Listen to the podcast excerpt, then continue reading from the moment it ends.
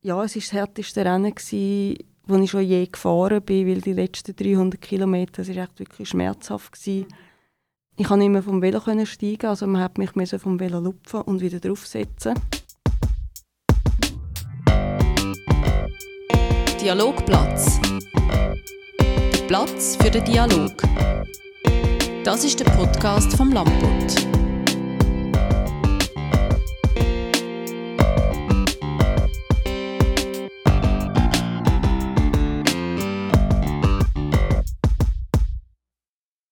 Heute beim Dialogplatz Nicole Reist.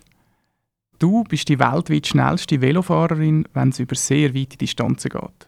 Hast seit elf Jahren jedes Rennen gewonnen, wo du antreten bist. Wie man das schafft, über das wollen wir mit dir, Nicole Reist, heute reden. Schön, dass du zu uns kommst auf die Redaktion. Herzlichen Dank für die Einladung. Sehr gerne.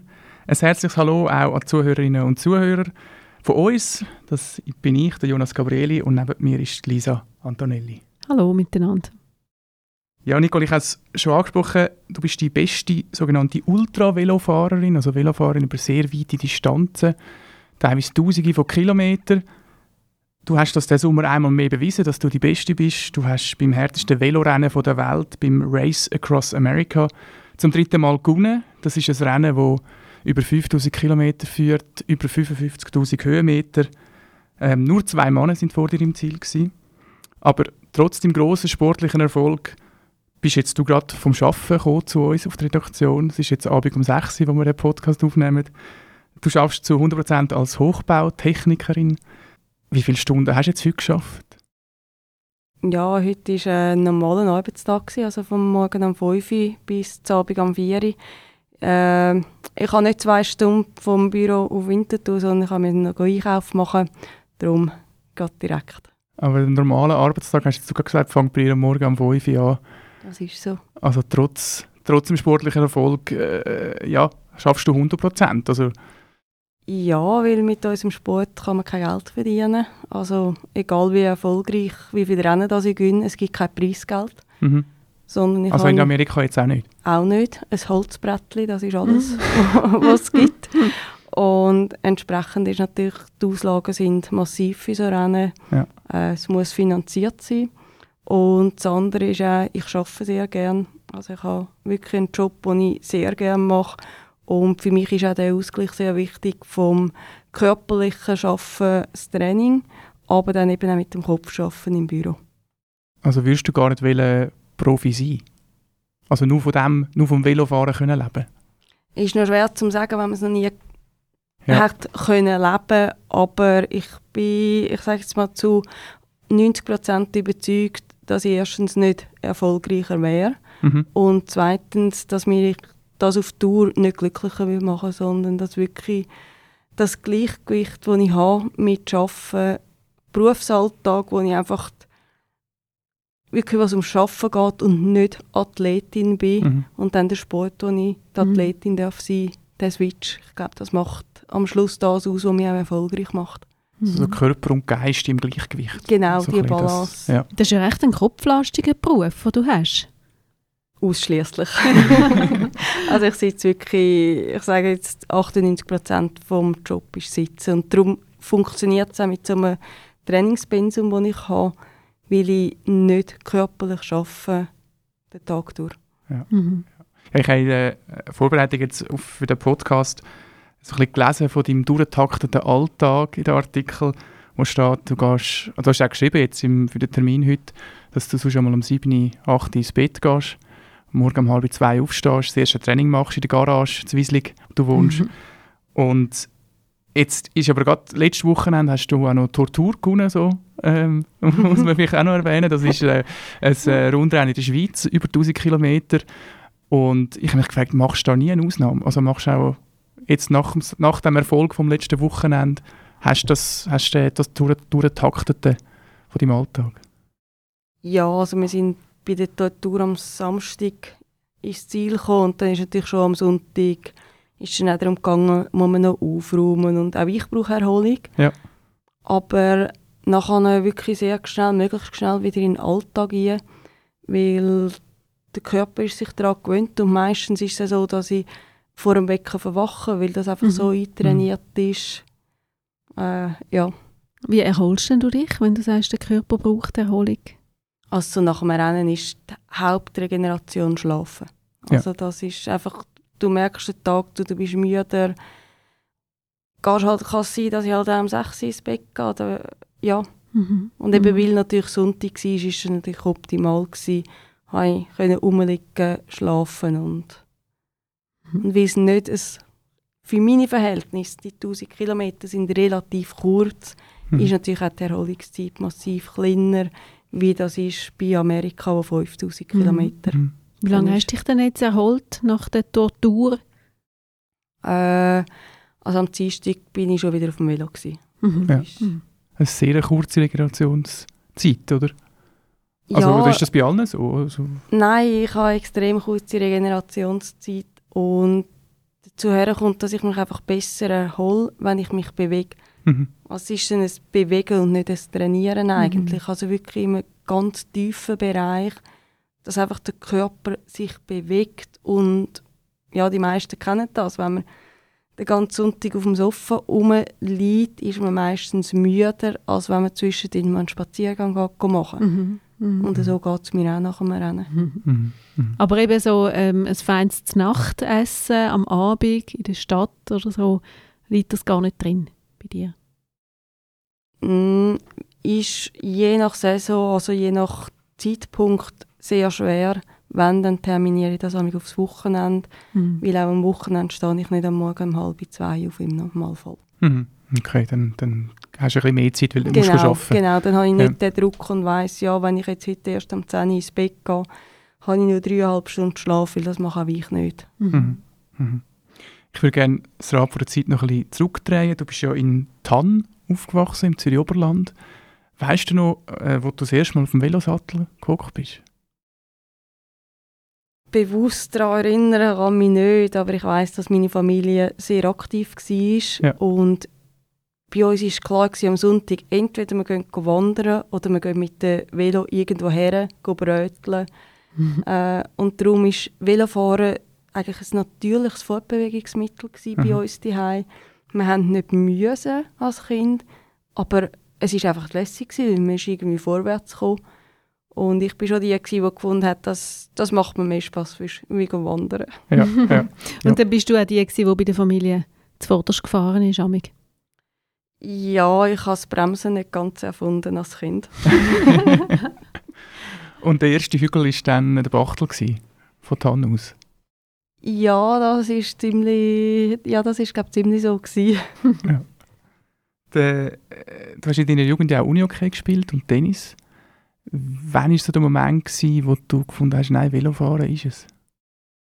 Ja, das ist dann so in der Lehrzeit gsi, wo ich wirklich Tennis, Unihockey, beides auf recht hohem Niveau gespielt habe und mich hat es einfach angefangen zu nerven, dass ich beides nur dann machen kann, wenn andere auch Zeit haben. Ja. Ich habe für beides Mhm. habe ich andere gebraucht und da habe ich auch gefunden, beim Velofahren kann ich dann gehen, wenn ich Zeit habe Mhm. wenn ich Lust habe und so lange wie ich will. Und ich bin nicht auf andere angewiesen. Und das war eigentlich der Ausschlag, gewesen, um nachher zu sagen, doch, das ist das, was auch langfristig eben mit der Lehre, mit dem Beruf, mit dem Studium nachher einfach Mhm. für mich am sinnvollsten ist. Mhm. Mhm. Du hast einfach dein Tempo fahren von Anfang an bei dem Sport. Ja, die Unabhängigkeit, die Unabhängigkeit, das Mhm. können machen, was ich will. Und da habe ich dann sehr schnell gemerkt, dass einfach da extreme Leidenschaft da ist. Mhm. Weil Ausdauer hatte ich schon immer. Gehabt. Also auch Tennis und Hockey. Ich war nie geschnellt, gewesen, Mhm. sondern ich war immer die, gewesen, die einfach die Ausdauer hatte. Und das ist natürlich Mhm. dann mit dem Velo optimal umgesetzt. Aber bist du dann einfach für dich go Velofahren oder bist du in einem Verein beitreten? Oder? Nein, ich bin einfach für mich Ja. ja. fahren und dann ist es immer weiter und weiter gegangen, bis dann mal dort mal der Arbeitskollege, heutiger Chef, gefunden hat, komm doch mal als 24-Stunden-Rennen auf Schütz, weil er da dort mal noch selber gefahren ist und er hat von Anfang an gesagt, entweder einmal und nie wieder Mhm. oder es nimmt den Ärmel ein. Mhm. Und wir lachen heute noch drüber, weil ja, es hat mir den Ärmel definitiv reingenommen. Ja, absolut, absolut. Und das ist dort passiert, in dem Fall, bei diesem 24-Stunden-Rennen. Ja, weil ich bin 24 Stunden wirklich nonstop auf dem Velo gewesen. Ich bin nie abgestiegen. Und habe mir sagen im Ziel, ich bin kaputt, aber es ist machbar und irgendwie habe ich gemerkt, das ist noch nicht die Grenze. Ich habe das Gefühl, da geht noch mehr. Der Körper ist zu mehr fähig. Also du hast nicht müssen absteigen, um mal etwas essen oder eben mal schnell ausruhen oder ähm, Hände waschen, sage ich jetzt mal. Wir haben noch kein Corona gehabt, zum Glück. Da war das noch nicht so das Thema gewesen. Nein, ich, habe, ich bin gestartet und hatte eigentlich ziemlich Panik gehabt, dass wenn ich muss absteigen muss, dass ich nicht mehr aufsteige. Mhm. Und die Panik hat mich davon abgehalten, zum Anhalten. Ja, das Wiederanfangen ist einmal das Strengste. Das, das, das, Ich habe einfach das Gefühl gehabt, dass ich steige nicht mehr auf. Und dann, ja, für mich ist in dem Moment dort zumal einfach die Lösung gewesen, ja, dann darf ich nicht absteigen. Dann Mhm. muss ich ja nicht mehr aufsteigen. Mhm. mhm, mhm. Und wieso hat es dir dort den Ärmel reingenommen, wie du gesagt hast? Mir ist bewusst worden, was ein Mensch kann leisten kann, wenn der Körper und der Kopf anfangen zusammenzuspielen. Das war eigentlich Mhm. das, gewesen, was ich dort gemerkt habe. Es ist nicht nur körperlich, sondern es Mhm. ist eben auch mental. Und das Zusammenspiel, was, da kann man Grenzen verschieben, die man sich eigentlich gar nicht vorstellen kann. Mhm. Mhm. Ich habe das in einem NZZ-Artikel von Anfangsjahr gelesen, wo gestanden ist, dass du deine Leistungsgrenze bisher nie erreicht hättest. Ich weiß nicht, ob das immer noch stimmt nach dem Rennen in Amerika. Du hast ja dort äh, auf den letzten, ich glaube 300 Kilometer mit dem äh, gebrochenen Schambein und gebrochenen Rippen äh, bist du noch zu eng gefahren und hast ja gesagt, das sei das härteste Rennen gewesen und, und vor allem der härteste Schluss, wo du je gefahren bist. Hast du dort deine Leistungsgrenzen erreicht? Also ich muss richtig stellen, Ja. die Rippen sind nicht gebrochen. Ah, gewesen. Das ist eine Fehlinformation. Ja, die ist Okay. in den Medien kursiert. Das hat aber nicht gestimmt. Aber ich hatte einen Schambeinbruch. Und ja, es war das härteste Rennen, gewesen, wo ich schon je gefahren bin, weil die letzten 300 Kilometer, das war echt wirklich schmerzhaft. Gewesen. Mhm. Und auch für das ganze Team das müssen mit anschauen. Ich konnte nicht mehr vom Velo steigen, also man hat mich vom Velo lupfen und wieder draufsetzen. Mhm. Und wenn der Unfall nicht gewesen wäre, bin ich überzeugt, körperlich bin ich Mhm. nicht an der Leistungsgrenze gewesen. Also ich bin Mhm. nicht bis 4500 Kilometer vor dem Ziel habe ich für mich nicht müssen sagen, ich bin körperlich total kaputt, es geht nicht mehr. Mhm. Und im Gegenteil, ich, ich habe mich auf die Appalachen, das ist der Schluss vom Rennen, gefreut. Weil das ist so, ein bisschen so wie bei uns im Töstal, auf und ab und auf und ab. Das ist mein Gebiet. Und ich habe mich eigentlich gefreut auf diesen Abschnitt und noch ein bisschen Reserve gehabt, um zu sagen, dann kann ich meine Stärke nochmal wirklich ausspielen. Ja. Und von dem her, körperlich habe ich meine Grenzen nicht erreicht. Es ist mental sehr brutal gewesen, um das Rennen fertig zu fahren.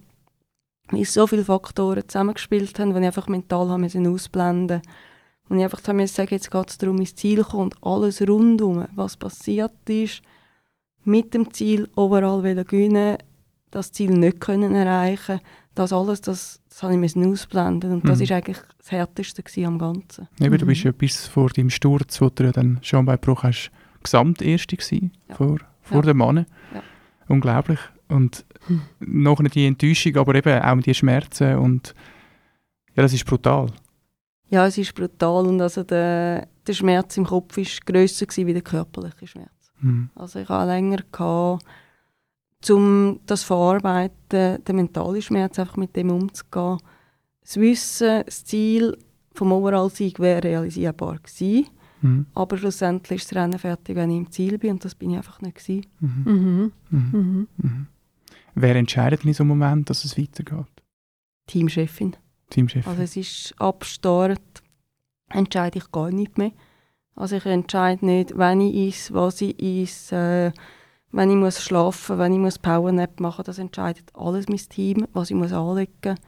Und wenn es um einen Mhm. Rennabbruch oder eine Rennfortsetzung geht, ist es einerseits natürlich das Team, wo geschlossen darüber redet, mhm.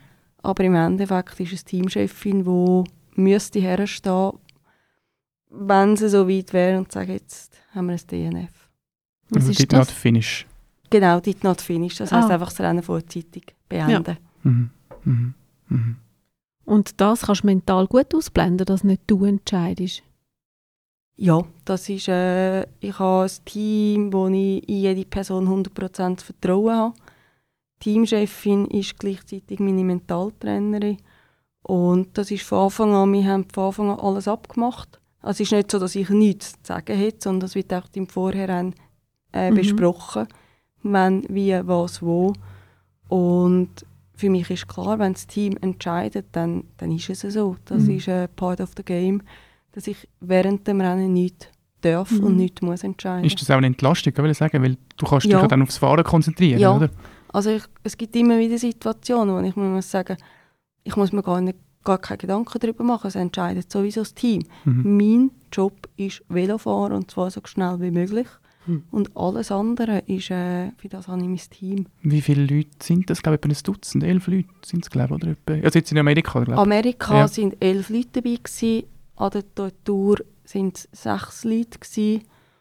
Aber übers, über die gesamte Saison habe ich jetzt dieses Jahr ein Team von 40 Leuten. Oh, wow. wo ja, geholfen haben. Das sind Techniker, die die sind, das sind Ärzte, das sind Ernährungsberater. Hm.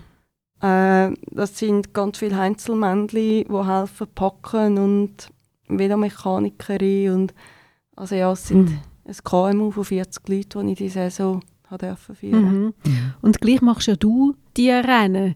Also, was muss man da für Charaktereigenschaften haben, dass man das überhaupt kann, durchstehen und machen?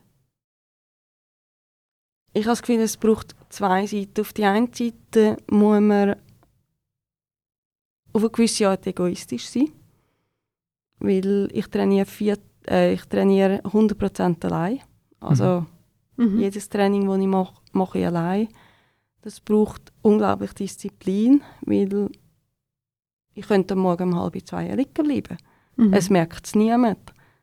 Und das ist glaube ich, meine grösste Stärke, dass ich einfach die Disziplin und die Leidenschaft habe für das, was ich darf machen Und auf der anderen Seite muss ich aber ein Teamplayer sein, weil die Rennen gehen nur mit einem Team. Mhm. Also dort bin ich ein Putzleteil im Gesamten und das Putzleteil funktioniert nur, wenn jeder ja, am richtigen Ort das Richtige Mhm. macht. Mhm. Also das ist so, auf eine Art ist man ein Teamplayer und auf der anderen Seite muss man auch egoistisch sein und der Einzelgänger.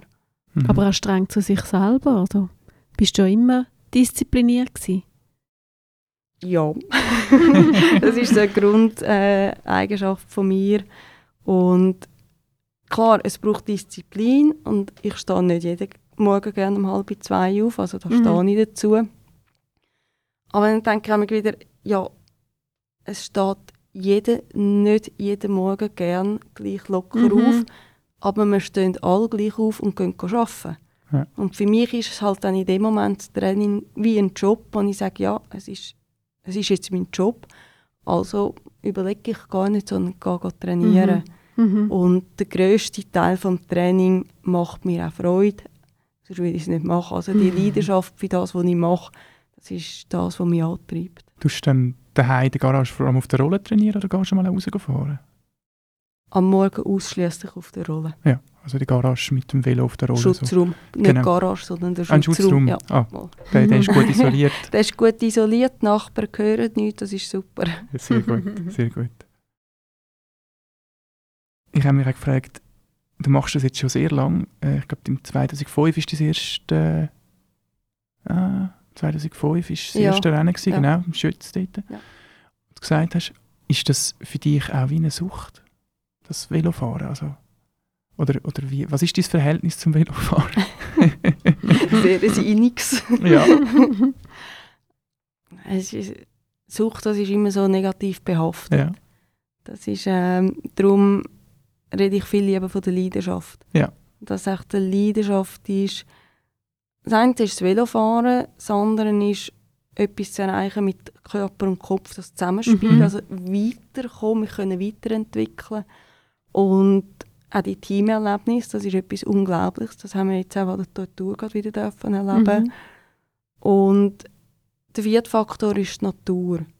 Klingt jetzt doof, wenn ich sage, ich trainiere auf der Rolle im Schutzraum. Aber ich bin auch draußen am Trainieren, Ja. am Wochenende natürlich und am Abend. Und Rennen, da ist man Tag und Nacht in der Natur raus.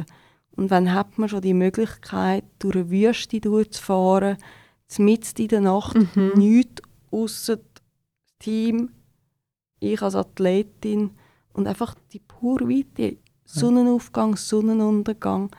Also das sind für mich schon Erlebnisse, die ganz, ganz viel entschädigen. Mhm. Ja. Mhm. In der, Im Race Across America fährt man ja durch alle möglichen äh, klimatischen Zonen. Ja. Äh, Death Valley fährt man ja, glaub, Ja. auch durch. Das Monument Valley, Wie, Wolf eben, Creek Pass, also da ist, ist alles dabei. da erlebst du alles. Ja. Aber da kann man sich ja nicht umziehen, oder? Auf dem Velo. Du hast ja nicht eben. Für, Also für wenn es das- zum Beispiel mal regnet oder Für das die Sonne runterscheint. Für das musst du anhalten. Das muss ist- man, ja. oder? Ja. Und wie ist denn das? Also eben, du sagst, Natur ist es auch und die Leidenschaft und eben sehr stark an den Kopf. Du sagst, du bist eine Mentaltrainerin. Was machst du da genau für Übungen oder was? Wie sieht das Training aus? Zuerst geht es mal um die Zielsetzung, also was will man überhaupt erreichen. Das ist mal der Grundstein äh, vor jedem Saisonaufbau, dass man weiß, für was mache ich es überhaupt. Und dann ist sehr viel, was darum geht, ums Fokussieren.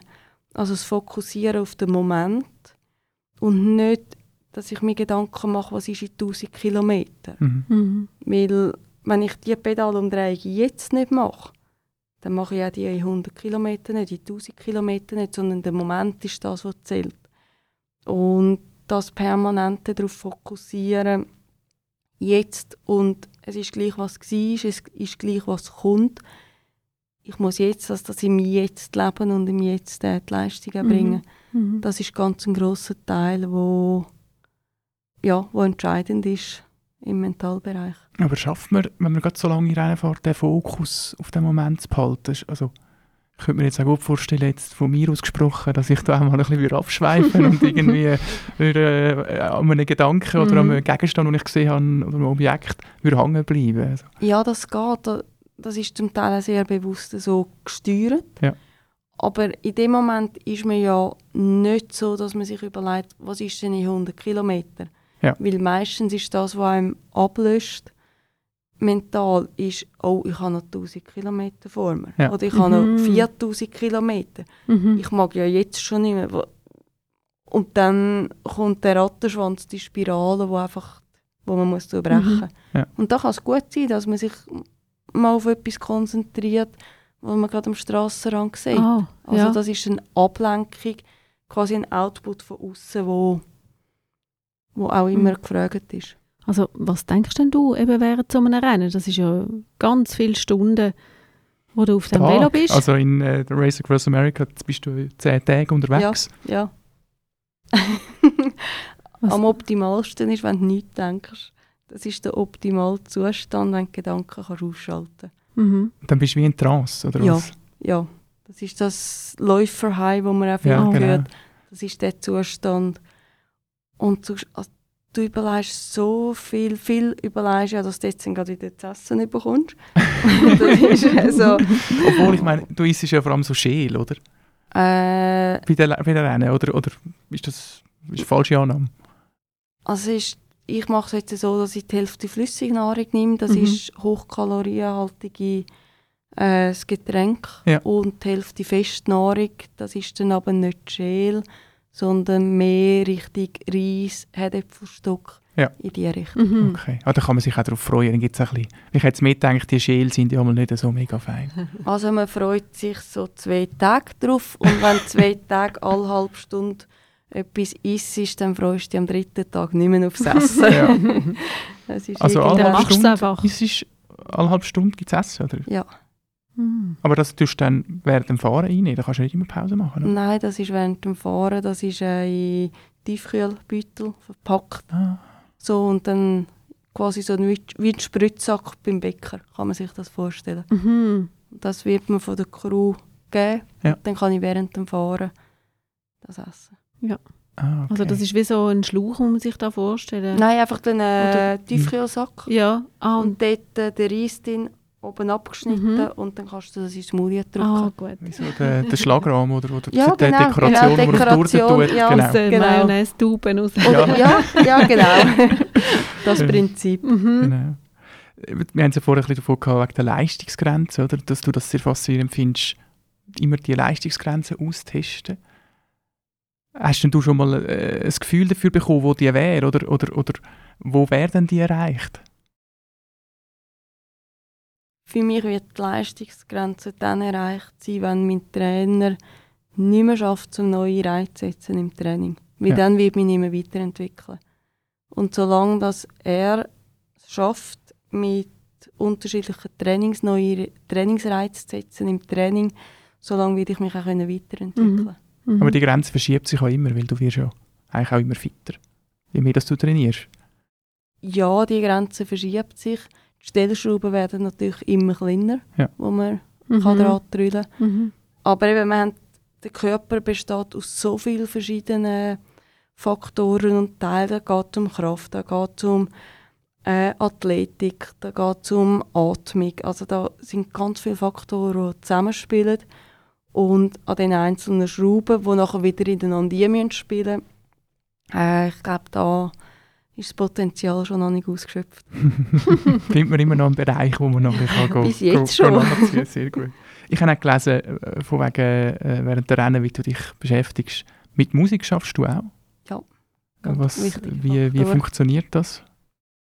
Äh, je nachdem, also entweder habe ich über das Telefon, wo ich Spotify kann hören kann, Mhm. da stelle ich dann vorgängig auch entsprechende Playlists zusammen. Oder dann, dass man die Crew über Boxen, die auf dem Dach montiert sind, kann Musik laufen lassen. Ja.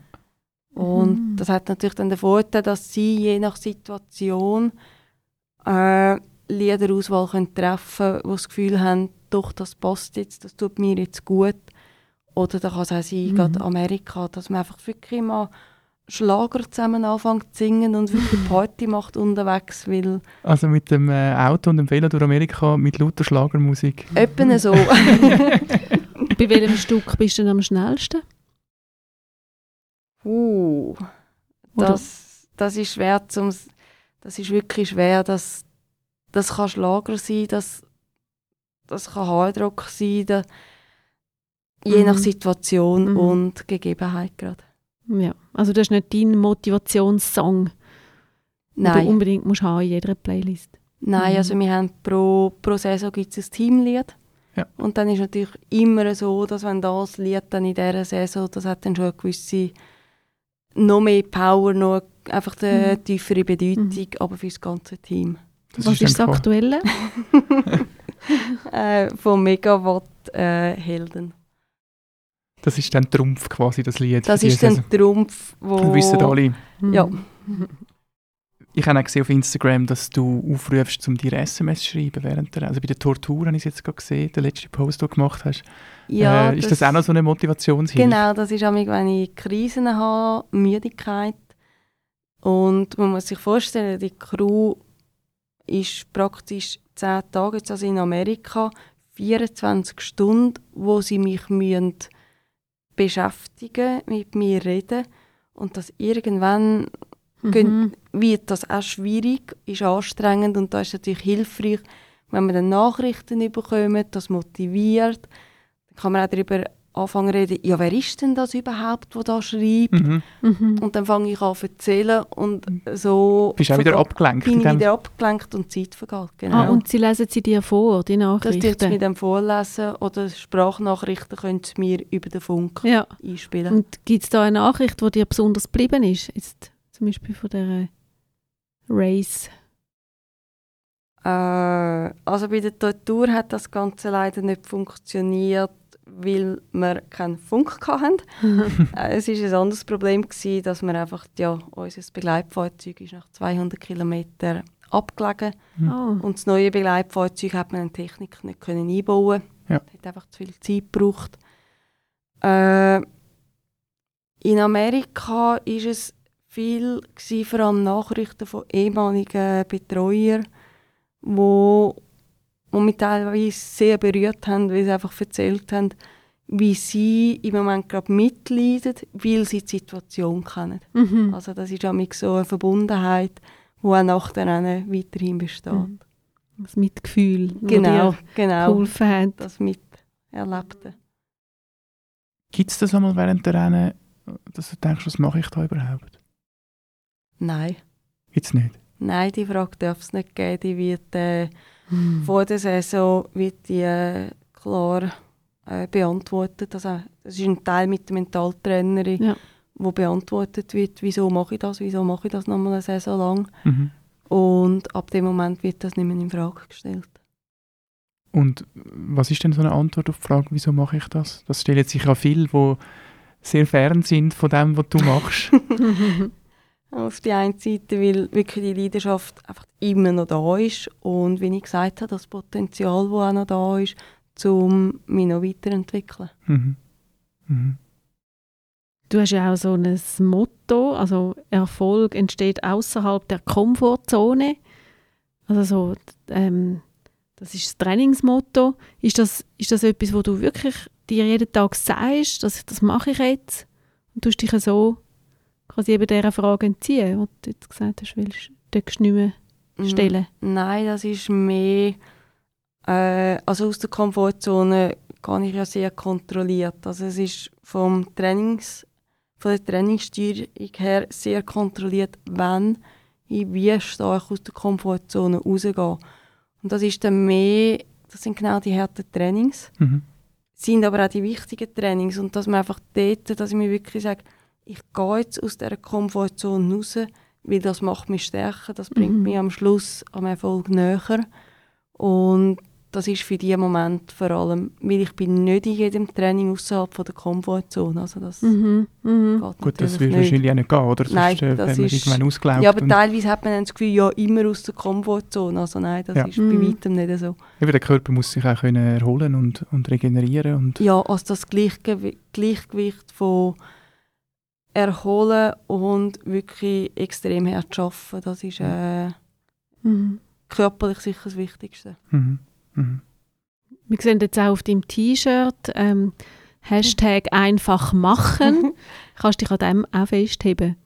Ja, das ist äh, so der Slogan von meinem Trainer und mir, Mhm. weil auf die einen Seite, aus meiner Sicht, ich stelle nicht in Frage, was er mir an Training aufschreibt, also Mhm. einfach machen, was er Mhm. sagt. Und er schaut es so an, dass er das Training so einfach muss gestalten, dass man es eben auch machen kann. Das ist so Mhm. seine Philosophie vom Training. Einfach machen, Mhm. dass es eben gut umsetzbar Mhm. ist für die Athleten. Und einfach machen. Und einfach machen. ich habe mich noch so gefragt, also ich will das überhaupt nicht vergleichen, in keinem, keinem, äh, in keinem Millimeter, aber ich habe auch so ein bisschen Ausdauerläufe gemacht, so Zeug und Sachen. Und äh, dort habe ich dann immer gemerkt, nach der Rennen, in der Erinnerung ist es immer viel schöner als im effektiven Laufen. Also, ja, und äh, ist das, geht das dir einmal auch so, dass du es dann vielleicht so ein bisschen verklärst im Nachhinein? Und die, die schwierigen Zeiten, die du auf dem Velo, dann ausblendest? Ja, es gibt, ein bisschen, es gibt ein bisschen beides. Auf die einen Seite, ja, das Negative vergisst man schon gern. Ja. Das ist, und ich glaube, das ist, äh, ist glaube auch gut so. Ja. Und auf der anderen Seite, gerade bei so langen Rennen wie Amerika, vergesse ich auch viel vom Rennen. Also Okay. auch die schönen Momente oder habe ein zeitliches Durcheinander, Mhm. Wo, wenn ich dann mit den Crewmitgliedern rede, die das Gefühl haben, nein, nein, das war am ersten Tag und nicht am sechsten Tag. Mhm. Aber das ist einfach weil so viele Eindrücke, die man während zehn Tagen sammelt, dass man es gar nicht mehr einordnen kann. Mhm. Mhm. Ja, und du hast auch wenig Schlaf, muss man dazu sagen, oder? Also, Ja, ich habe durch Amerika durch neun Stunden geschlafen. Das ist, äh, ja.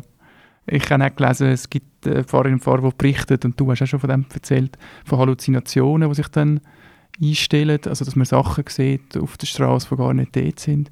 Ähm, ist, das, ist das bei dir ein Problem, sage ich mal, oder äh, wie, wie nimmst du das wahr? Also jetzt dieses Jahr hatte ich das gar nicht. Gehabt. Ja. Aber ich hatte schon Rennen, gehabt, wo Halluzinationen auftaucht sind. Bei mir aber immer im, ich sage jetzt dem, im Guten. Mhm. Also wenn ich jetzt einen Giraffe am Strassenrand sehe, dann habe ich immer gewusst, der Giraffe, der, der existiert nicht. Also wir sind in Österreich, da kann es keinen Giraffe haben. Das hat bei mir immer noch funktioniert, weil man hört auch von Athleten, die dann haarsträubende Halluzinationen Mhm. haben, von Blutdaten und alles. Und das habe ich zum Glück noch nie erlebt. Also. Mhm. Da würde man ja auch verschrecken, oder? Wenn man so etwas... Also es kann einem verschrecken und, und vielleicht... Also es ist dann auf die eine Seite für einen als Athlet äh, brutal, aber auch für die Crew. Weil wie geht man als Crew mit so einer Situation um? Mhm. Der Athlet muss weiterfahren und ist jetzt aber gerade in dieser Halluzination gefangen. Mhm. Es ist, äh, dann braucht es sehr professionelle Leute, die damit können umgehen Mhm. Ich habe ein Beispiel gelesen von dir, wo du mal gemeint hast, es sei eine Strassensperre in der Nacht von der Leuchtstreifen, von der Leuchtpfosten. Ich meine, Ja. das ist die Polizei, die Ja, glaub, genau. dort steht. Da, so viele Leuchtstreifen war eine Baustelle. Gewesen. Ja. Und für mich hat einfach alles geleuchtet. Ja. Dann hat es noch geregnet, dann hat man noch Regentropfen. Man kennt das ja auch, wenn man nach dem Auto fährt. Und da habe ich einfach das Gefühl, gehabt, da hat es da hat's Leute, da müssen wir jetzt anhalten. Ja.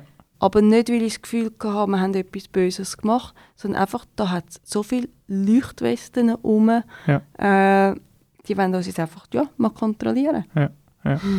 Aber diesen Sommer hast du das Gegenteil erlebt in den USA. Ein Polizist hat da ja eine Eskorte gegeben, habe ich gelesen. Genau, am Schluss, am Schluss haben wir einen riesen, riesen Van gehabt, der Mhm. vor uns hergefahren ist, die Straße abgesperrt hat, dass wir haben können durchfahren nicht haben müssen anhalten. Mhm. Und da hat man einfach gemerkt, das ist so schon ein bisschen das Typische für, für die Amis. Ja. Wenn es jemandem wirklich einfach Freude macht und den Ärmel nimmt, dann zeigen die das auch. Die Schweizer werden am Strassenrand gewesen und hat einfach mal geschaut. Und Mhm. die Amerikaner sind dort halt wirklich herrlich, weil sie dann die Freude können ausstrahlen und ausleben. Und Und viele Schweiz Schweizer Fans, habe ich gesehen, haben es auch schon, also habe ich gelesen, haben es auch gebastelt. Die Ja. einen, genau. ja, ja, das Also, sind äh, Wären da zu, zu waschechten Schweizer Fans. ja. Sehr gut. Ich habe noch gelesen, nach, du hast ja 2016 das erste Mal am Race Across America äh, teilgenommen, hast auch gerade gewonnen. Und darauf nach dem grossen Sieg, wahrscheinlich auch ein sehr grosses Ziel war von dir, hast du eine grosse Leere gespürt. Wie, wie hast du die Leere wieder gefühlt, zum Weitermachen? Ja, also im 16. bin ich gestartet, einfach mit dem Ziel, ich will zu einem finishen. Ja. Also da ist überhaupt nichts von Sieg. Ich sage, das ist einfach Zufall gewesen. Hat sich so ergeben, das ist gar nicht ein Ziel gewesen, sondern mein Lebenstraum ist eigentlich gewesen, der sportliche Lebenstraum, muss ich sagen, zu einem können finishen. Ja. Und ich habe so manches Jahr auf das hingeschafft und hatte dann einfach im Ziel das Gefühl gehabt, ja, jetzt ist ja mein sportlicher Lebenstraum weg. Ja. Was ist jetzt? Mhm. Ja. Und das ist der Unterschied zu 2018 oder jetzt auch zu dem Jahr.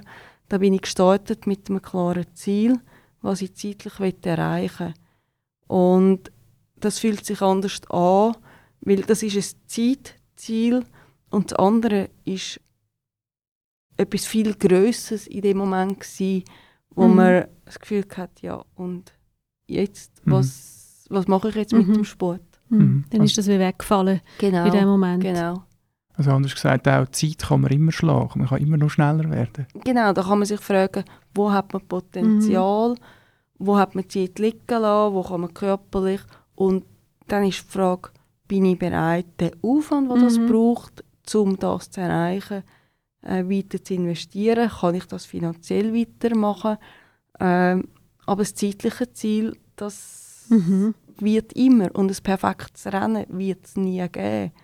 Also ich sage, Vor allem, wenn es Perfekt. 10 Tage geht, oder? Mhm. ein perfektes Rennen kann es nie geben, weil dann kommt eine rote Ampel, muss ich anhalten, dann hat es eine Stoppstraße, ich muss anhalten und das Rennen ist schon nicht perfekt. Mhm. Also das ist, der Drang nach einem perfekten Rennen, der ist definitiv nicht da. Mhm. Ja. Mhm. Ja, du hast so, wir haben es am Anfang ein bisschen angetönt von deinem, von deinem Rennen im, beim Race Across America, beim RAM. Ähm, du hast ja immer noch den Gesamtsieg vor Augen, oder? Den du jetzt verpasst hast das Jahr. Ich habe mich gefragt, hat das eine Frau schon mal geschafft? Ja, und zwar 2021 Wo du nicht hast können teilnehmen wegen Frau Corona? geschafft und ich will diese Leistung absolut nicht mindern. Also sie ist das Rennen genauso gefahren, aber ich glaube, sie hat etwa zwölf Tage gebraucht. Also Ja. es ist weit entfernt von einer Spitzenzeit, die es braucht, um den Overall-Sieg zu holen, wenn die Europäer respektive die ganze Welt wieder Mhm. nach Amerika dürfen einreisen Mhm. Es war halt 2021 einfach so, gewesen, es haben nur die Amerikaner und gewisse Länder haben können einreisen oder solche, die zuerst drei Wochen glaub, in Dubai in Quarantäne sind und beim Raus Mhm. auch wieder. Und das ist einfach für uns Europäer nicht finanzierbar gewesen. Ja. Hm. Und darum, sie hat die Leistung erbracht, sie ist die Strecke gefahren, also Hochachtung. Mhm. Mhm. Es ist aber auch in der Szene ein bisschen so, man kann es nicht vergleichen. Mhm, klar. Ja, es Mit ist wie eine einem- Ausnahme. Genau, Das es war ein. Ausnahmejahr. Gewesen. Ja. Die haben ja dort auch alles noch versucht im 21. um zu können einreisen.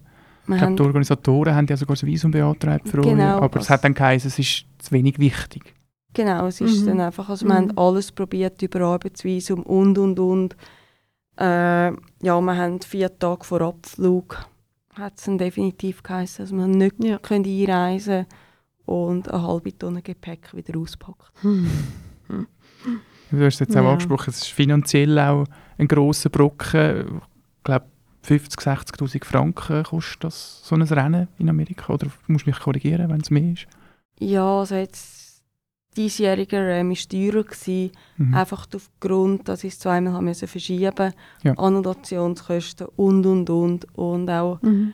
so wie die Schweiz teurer geworden ist, ist Amerika durch Corona massiv teurer Ja. geworden. Mhm. Und das, ist, das finanzierst du alles vom eigenen Konto aus? Das finanziere ich einen Großteil selber und ich habe Mhm. Sponsoren, die mich unterstützen. Ja. Sehr viele Materialsponsoren, wo Mhm. für mich natürlich durch das habe ich eine Einsparnis, das Geld geht auf die Seite und entsprechend Mhm. Mhm. und gewisse Sponsoren, die mich auch finanziell Mhm. unterstützen. Ohne Eben, würde es nicht gehen. Preisgeld gibt es ja nicht, hast du gesagt. Es Holzbrettli, gibt ein ja. Holzbrettli. Kann ich vielleicht mal noch erst versteigern, wäre mal eine Möglichkeit. ja. Aber eben, du peilst jetzt an, 2024 äh, Ja. wieder auf Amerika zu gehen. Ähm, eben weil es fürs 23 finanziell nicht drin liegt. Ja. Ähm, dort ist das Gesamtsiegziel jetzt. Das bleibt. ja, die Geschichte, die wir angefangen haben zu schreiben, will ich noch fertig schreiben. Ja, ich Ja. glaube, das ist äh, ein schöner Schluss Mhm. von unserem Gespräch heute. Dass wir Mhm. hoffen, dass du das Ziel auch kannst erreichen natürlich. Und wünsche dir natürlich alles Gute. Nicole. Danke, Danke. bist du gekommen. Danke euch vielmals. Hast dir Zeit genommen. Und auch euch, liebe Zuhörerinnen und Zuhörer, danke fürs Zuhören beim Dialogplatz. Feedback zum Gespräch könnt ihr uns schicken an redaktion.landbote.ch mit dem Vermerk Dialogplatz. Bis zum nächsten Podcast in zwei Wochen. Bis dann eine gute Zeit. Tschüss miteinander. Tschüss miteinander. Tschüss zusammen.